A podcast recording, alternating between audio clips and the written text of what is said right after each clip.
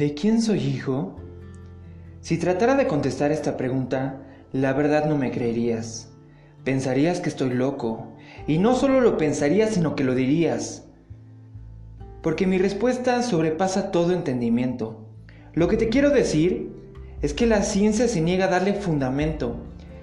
La escuela, la radio, el internet, libros, revistas, periódicos, tantas cosas nos dicen que somos el resultado de una evolución y que hoy estamos aquí por casualidad.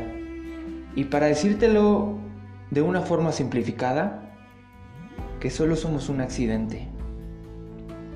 Pero yo te digo que soy el hijo de aquel que creó el universo, las galaxias, esas estrellas que muchos admiramos, de los cielos que al atardecer sus colores pintan más que arte, de esos océanos, mares profundos y coloridos que a tanto nos gustan, de esos animales sobre la tierra.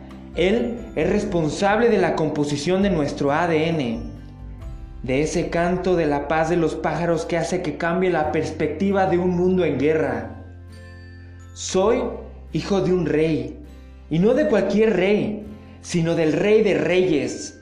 Soy hijo de un señor, pero no de cualquier señor, sino del señor de señores.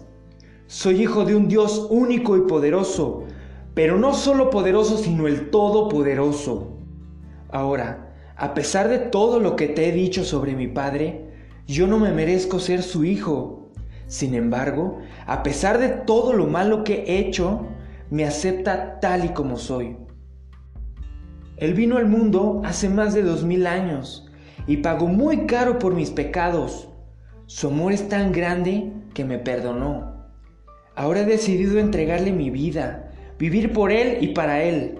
Cuando Él cumpla su promesa, cuando Él venga, me lleve con Él de su mano.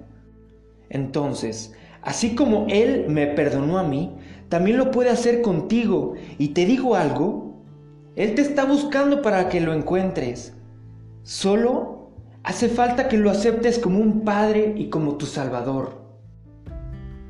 Me siento orgulloso de ser su hijo y te invito a que seas mi hermano. Quiero compartir contigo este versículo del apóstol Juan en el capítulo 1, versículo 12 y 13 que dice, Mas a todos los que le recibieron, a los que creen en su nombre, les dio potestad de ser hechos hijos de Dios, los cuales no son engendrados de sangre, ni de voluntad de carne, ni de voluntad de varón, sino de Dios. Si te gustó este audio, por favor compártelo con una persona cercana. Puede ser un familiar, un amigo, como cualquier otra persona, aunque no la conozcas. Muchas gracias.